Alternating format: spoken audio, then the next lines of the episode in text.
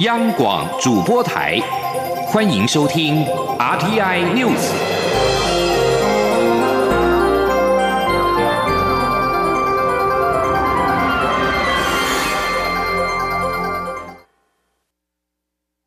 各位好，我是主播王玉伟，欢迎收听这节央广主播台提供给您的 RTI News 新闻。首先带您关注，日本今天正式进入令和新时代。新日皇德仁上午在皇居举行见玺等继承仪式，接下历代日皇传承的剑与区域。德仁并首次以日皇身份对人民发表谈话，表示自己肩负重任，将时刻心系国民。他殷切祈愿人民幸福、日本发展、世界和平。德仁与皇后雅子今天在即位后朝见之仪发表继位后的首次谈话。五十九岁的德仁是从八世纪后半以来有记录出生日期的日皇当中第二高龄，同时也是第一位二战之后出生的日皇。而日本首相安倍晋三也代表日本国民向新日皇致上祝贺，表示国民将以日皇尊为国家象征，祈愿国泰民安，皇室繁荣昌盛。蔡英文总统在三十号晚间也透过推特贴文指出，期待在令和的时代，台湾与日本也能扶持彼此，持续当最佳伙伴。日本民众对于令和时代有着殷切的期待。六十七岁的公司表示，希望令和也是一个没有战争的时代。七十八岁的高桥则是祈愿世界变得光明，经济好转。上班族吉泽则说，希望新日皇能够像他父亲那样，成为一种象征。继续关注台美关系，继众议院四月九号通过之后，美国联邦参议院四月三十号一致通过了重新确认美国对台湾及对执行台湾关系法之承诺决议案，重申台湾关系法与六项保证为美台关系基石，呼吁对台湾军售常态化，落实台湾旅行法。此决议案也呼吁美国国务卿支持台湾有意义参与国际组织，探索与台湾扩展与深化双边经贸关系的机会等等。驻美代表处表示，今年是台湾关系法立法四十周年，中国却意图以一国两制强加于台湾，派遣战机逾越台海中线进行挑衅。美国联邦参众两院以实际行动展现对台湾的坚定支持及安全承诺，意义重大。驻美代表处表达诚挚的感谢。今天五月一号是劳动节，蔡英文总统特地接见今年度全国模范劳工及眷属。总统在致辞时说明政府近一年来对于保障及促进劳工权益所做的努力与成绩，并且表示将加速推动最低工资法等三部法案。总统强调。台湾因劳工而伟大，政府在拼经济的同时，也不会忘记将经济成果分享给劳工，这是他每天努力的目标。前的记者欧阳梦平的采访报道。蔡英文总统在总统府接见今年度模范劳工及眷属时表示，过去一年来，政府在劳工政策推动上有些重要的成绩，他要借此机会向大家报告。首先就是告别低薪的代名词二十二 K，基本工资月薪调升到新台币两万三千一百元，三年来累计的涨幅已经超过百分之十五，打工族的时薪也从他上任前的一百二十元调升到一百五十元，增加了四分之一。其次，政府要透过法律保障非典型劳工。立法院在四月底通过劳基法修法，保障派遣工的权益，让派遣工不再如同用过即丢的免洗筷。政府也将以身作则，在两年内达成公部门派遣归零的承诺。另外，劳动事件法也在去年底三读通过，让劳工可以在更专业、更平等的调解与诉讼程序中争取自己的权益。总统指出，除了这些重要的进展外，他也要请劳动部再接再厉，加速推动最低工资法、职业灾害保险法以及中高龄者及高龄者就业法，实现政府对劳工的承诺。他并强调，政府在拼经济的同时，不会忘记分配问题。总统说：“今年五月进入报税期，我想请大家看一看今年的税单，基层劳工朋友们要缴的所得税。”已经是全面的减低了。那么，全力拼经济的同时，我们也不会忘记分配的问题，把。经济的成果分享给劳工，多照顾劳工朋友的生活，就是我做总统每一天努力的目标。总统在最后指出，虽然政策转换成成绩需要时间，但只要一步步的努力，成果终究会逐渐浮现。劳工待遇、劳动环境以及劳权的保障依然会稳定上升。最后，他要代表政府再次感谢全体劳工对台湾所做出的贡献，并表示台湾因为劳工而伟大。中央广播电台记者欧阳梦平在台北采访报道。劳工的福利和薪资今天也成为立法院财政委员会立委关注焦点。国民党立委曾明宗引用金管会的最新统计，指出美股股价在新台币两百元以上，每股盈余 EPS 十元以上的前段班，上市公司可成科技的员工平均薪资只有六十五万，上柜公司瓦城则是三十八万，要求金管会处理。经管会主委顾立雄表示，这也就是近几年为何要求上市柜企业要充分揭露非经理人薪资，让股东各界充分了解。在立委要求之下，顾立雄也表示会在适当时间公开呼吁提醒这些企业。前天记者陈林信宏的采访报道。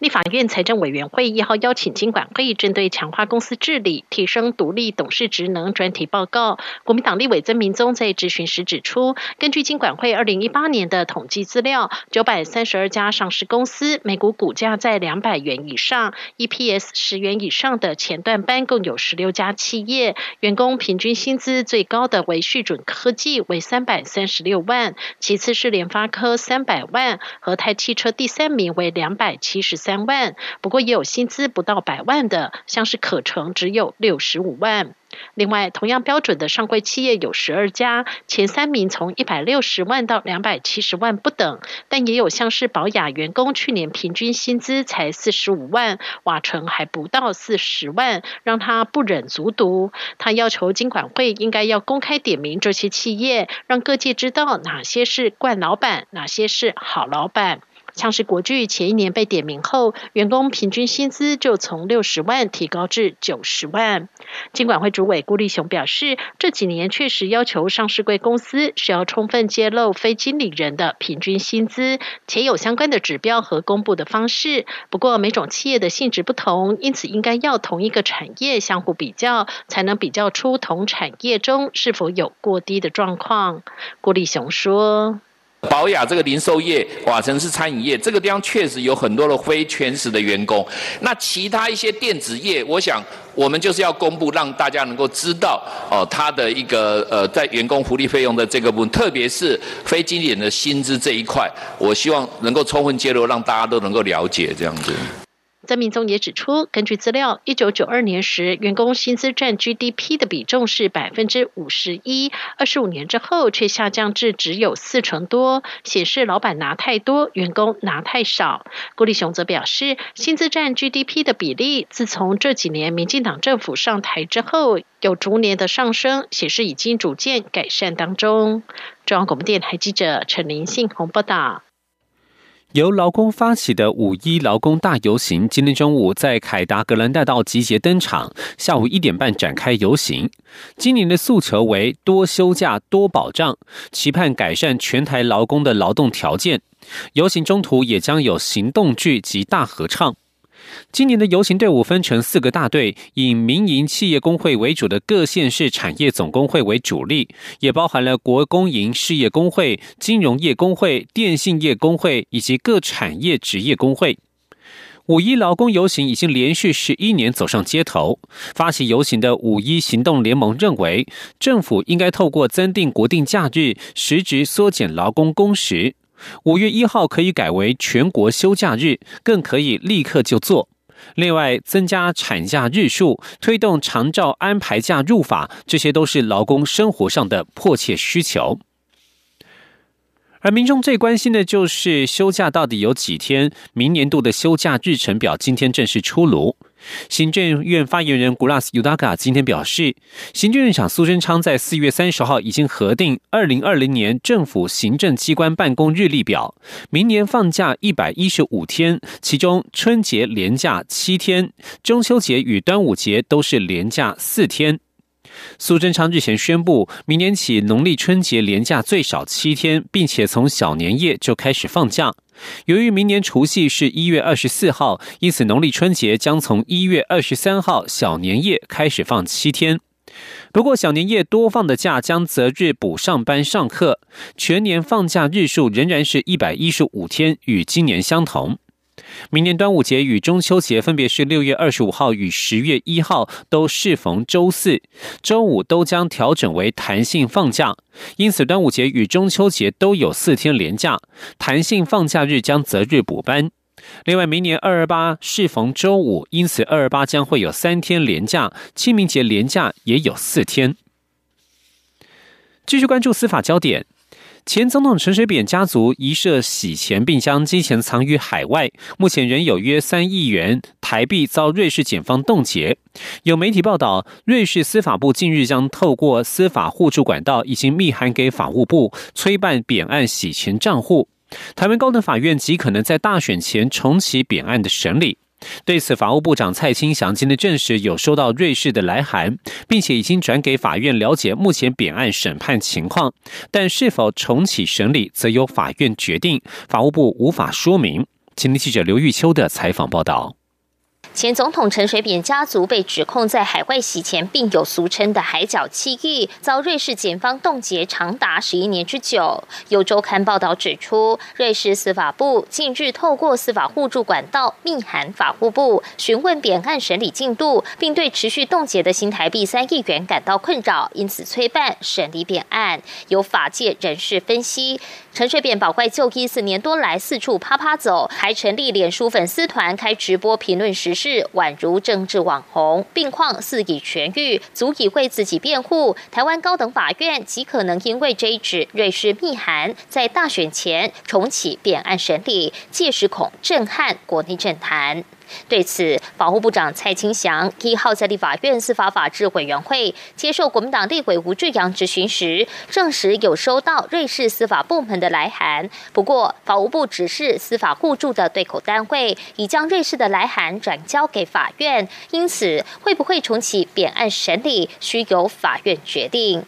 我们转给啊相关的检察机关去了解，那检察机关也已经函给法院了，啊去了解现在目前审判的情形。好，那了解以后再回整回来这里，然后你们再对口再回函。对，是。那到底阿扁总统的这些案子什么时候要继续审理呢？这个是由法院来做决定的啊，那，法务部还有检察机关啦，在这一部分我们也没办法来说明。吴志阳并追问陈水扁目前的情况是否适合接受审判，蔡新祥则说，这需由医疗团队判断。国民党立委沈智慧也追问陈水扁保外就医已经展延了十七次，第十八次是否也能获得展延？五月四号将揭晓。法务部对陈水扁保外就医展延的态度为何？蔡清祥则说，目前还未看到医疗团队的报告，但法务部会要求矫正署、台中监狱一切要依法行事。至于陈水扁日前预告五月九号将出席在台北举行的凯达格兰基金会募款参会，且一定会上台演讲、谈政治、接受媒体摄影采访，将挑战台中监狱所定的四不原则。蔡庆祥则说，会要求矫正署、台中监狱严格监看陈水扁的行为，若有违反四不原则，将好好提醒。中央广播电台记者刘秋采访报道。关注国际形势，委内瑞拉反对派领袖瓜伊多三十号向军方发出强烈诉求，要求他协助他推翻马杜洛总统。然而，武装部队领导阶层目前几乎没有背叛的迹象，而且零星的冲突也逐渐平息。稍早，反对派民众与政府武装部队发生冲突，造成至少六十九人受伤。马杜罗三十号晚间与国防部长帕屈诺一同现身在国营电视台，声称这一场起义当中已经获得胜利，他击退了一一场失败的政变。此外，马杜罗也否认美国国务卿蓬佩奥声称他在军方起义期间有意逃往古巴的说法。以上上新闻由王玉伟编辑播报，稍后请续收听央广午间新闻。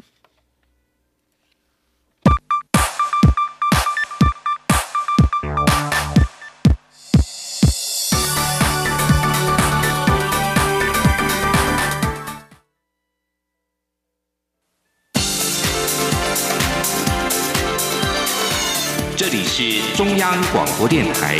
台湾之音，欢迎继续收听新闻。听众朋友您好，我是张顺祥，欢迎您继续收听新闻。世界卫生大会 （WHA） 二十号将登场。外交部今天表示，立陶宛国会高达八十位的国会议员，拉脱维亚六位国会议员，爱沙尼亚国会友台小组近日分别致函世卫，呼吁邀请台湾出席五月底将举行的第七十二届 WHA。外交部指出，波海三国国会议员。基于理念相近与维护世界卫生网络，透过具体行动一致支持台湾参与 WHA，外交部对此表示感谢。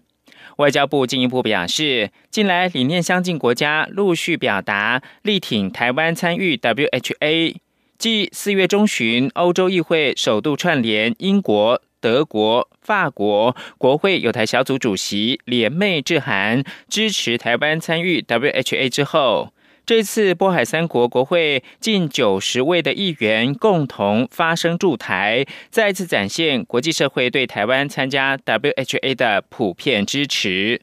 此外，美国、英国、欧盟、加拿大也已经相继表态支持台湾参与 WHA。WHA 二十到二十八号在瑞士的日内瓦召开。从两千零九年开始，台湾连续八年受邀以观察员的身份出席 WHA。后来因为中国打压，二零一七、二零一八年连续两年台湾没有能够获邀出席参与 WHA。此外，意大利媒体《讯时报》二十九号刊登卫福部长陈时中的投书。陈时中强调。世卫组织应该遵循宪章中的包容性以及普遍参与的原则，因为台湾积极参与协助世界各国实践二零三零年全民健康覆盖目标，是值得信赖的好伙伴。而在台湾，由民间团体组织的二零一九台湾加入 WHO 世卫组织宣达团，今天在立法院举行记者会。宣达团的团长蔡明宪提出了两点的诉求：首先是请蔡英文总统紧速的召开国际记者会；其次是呼吁立法院通过决议，支持以台湾的名义加入 WHO。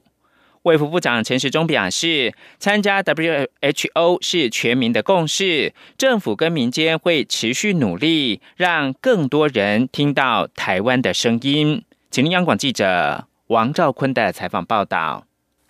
针对台湾参加世界卫生组织及世界卫生大会相关议题，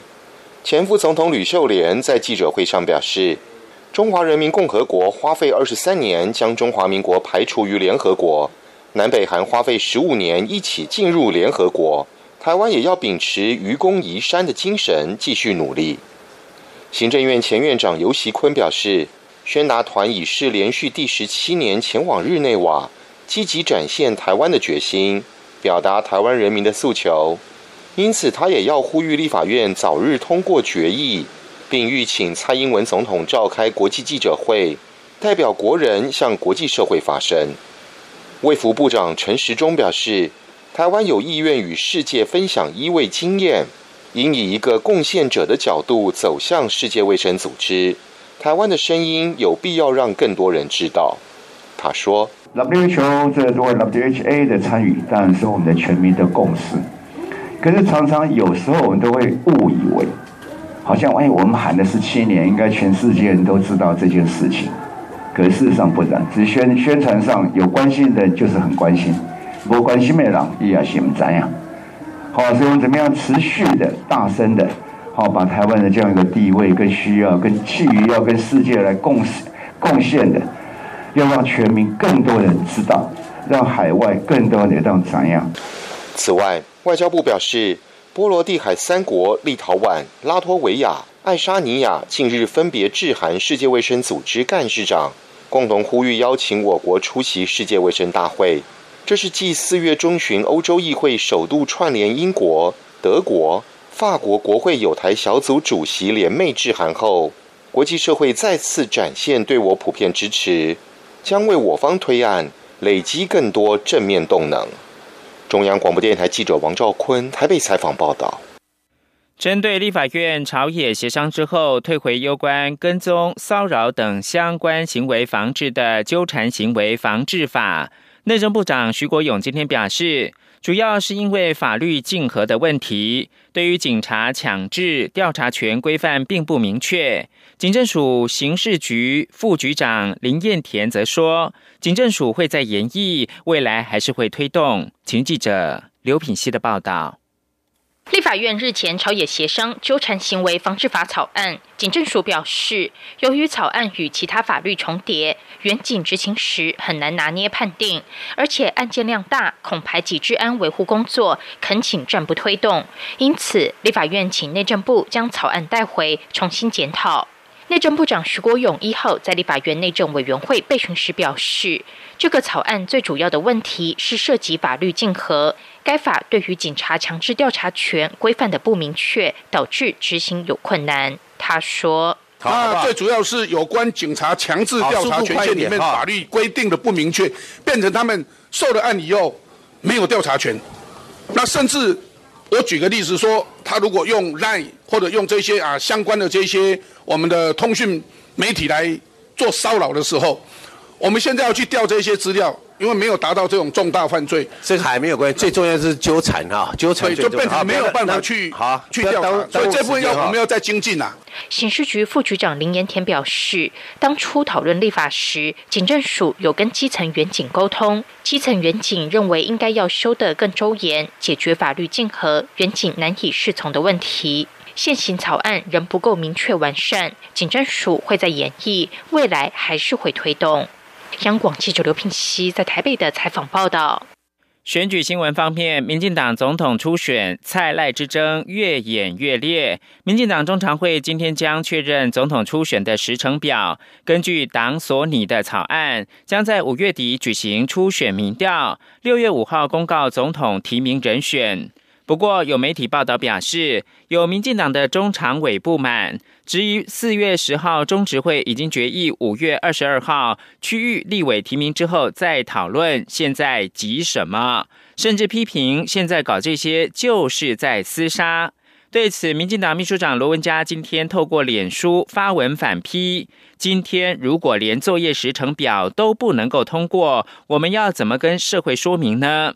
罗文佳表示，今天中常会要通过的只是一个很单纯的时间表，不涉及到任何实质内容。要有作业时间表，才能够排定所有流程，才能够准备所有的工作，这是基本作业。罗文佳强调，今天提交的五月二十七到五月三十一号进行民调。六月五号确认提名人选，已经是最近几年来初选时间最长、确认人选最晚的一次。他认为进行一场初选有很多事情要先做准备，若没有时间表，所有人都会无所适从，社会充满了疑惑，支持者充满焦虑。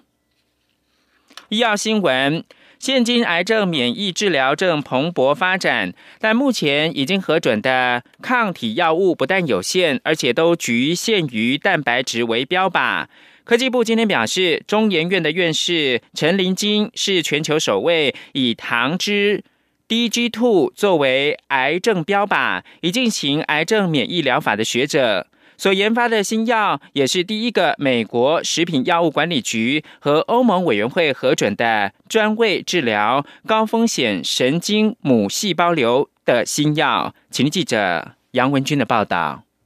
中研院院士林口长庚纪念医院干细胞与转移癌症研究所特聘讲座教授陈林金一号指出，目前治疗癌症的药物多以蛋白质为标靶，但癌细胞的外衣，也就是糖脂，因为合成困难，较少被研究。他历时近三十年，尽管中间一度中断，但仍不放弃研发。总算从临床研究一直到最终的随机临床三期试验，全程开发，并在。二零一五年完成全世界第一个以非蛋白质的糖脂分子 GD two 为标靶 CH 一四点一八的抗体新药，是第一个经美国和欧盟核准为治疗高风险神经母细胞瘤的新药，拓展了新药的标靶领域。他说。终于在二零一五年呢，呃，美国的 FDA 让它上市了。半年之后呢，呃，欧欧盟也同样的上市了哈。所以它的意义就是在是一个应该说全球第一个以非蛋白质为标靶来做呃免疫治疗的一个成功案例。在这个之后呢，大家对用糖脂来做标靶呢就比较有信心了。陈林金指出，G D two 为标靶的新药是属于孤儿药物，因为高风险神经母细胞瘤，在全美国一年约一千个案例，在台湾一年也仅十五十六个，致死率高达六成。目前台湾未纳入健保给付，所以医疗费用动辄新台币七百万到八百万，他也还在跟卫福部争取中。陈林金也提到，团队也发现，若将 GD2 搭配其他免疫检查哨抑制剂，可以加强疗效。另外，他们也首度发现，糖值 Global H GB5 为抗原的癌症免疫疗法，或是以合成的糖类作为抗癌疫苗，就可以治疗包括乳癌、肺癌、卵巢癌、上皮细胞癌或胰腺癌等。中央广播电台记者杨文君台北采访报道。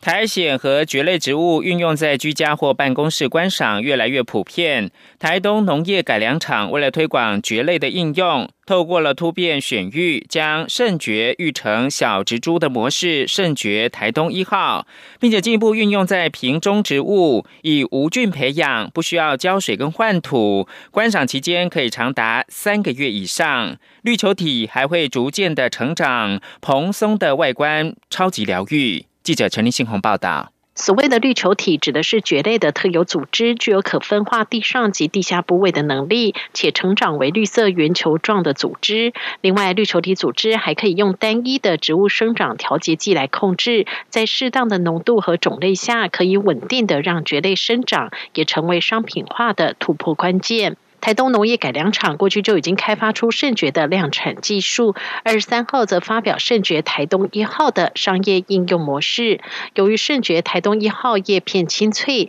台东厂将其开发成具疗愈效果的生态瓶和瓶中植物。瓶中植物为无菌培养，无需浇水换土，观赏期长达三个月以上，且绿球体还会逐渐成长，蓬松的外观相当疗愈。台东厂厂长陈信言说。我们所看到的的结论哈，呃，有有的那个植株都非常的大哈，或者是它的形态不一样。那这一个呃圣蕨台东一号，我们之所以觉得它有潜力哈，呃，因为它呃它这个乙状护叶啊哈，我们觉得它看起来非常的细致。那这这一种乙状护叶呢，哦，又又让人家有一种非常舒服、舒缓的感觉啊。我们觉得它摆在室内呢，非常的适合啊，因为它不不是一个一个大型的哈，所以呃非常适合做桌上的一个摆饰哈。由于圣蕨的羽状叶片具有舒缓和释放压力的功效，台湾花卉市场相当推广。台东厂认为，将圣蕨结合可爱小物做成为景观，室内摆设可成为绿美化的胜利军。目前正将技术转与业者，消费者很快就可以市面上购得商品。中央广播电台记者陈林信鸿报道。美联社报道，红海集团董事长郭台铭将到白宫跟美国总统川普会面，但不清楚原因。白宫发言人表示，今天白宫没有会议，但不排除稍后会有安排。美联社引述威斯康星州州长艾佛斯报道，郭台铭将和川普会面，但不知道两个人会谈些什么。威州人士并没有参与会谈。红海允诺在威州投资一百亿美元新建面板厂，并且雇佣一万三千人。艾佛斯先前表示，红海希望跟威州重谈投资案。最后提供给您是美国的北卡罗来纳州的大学，三十号下午发生了枪击案。根据地方媒体报道，造成了两个人死亡，至少四个人受伤。学校的紧急管理办公室在推特上面表示，台湾时间一号上午快六点的时候，发生了校园枪击事件。已经知道呢，枪手是一名二十二岁的历史系学生。至于福斯地方电视台则表示呢，死者两名年纪是十七到十八岁的男孩。以上新闻由张顺祥。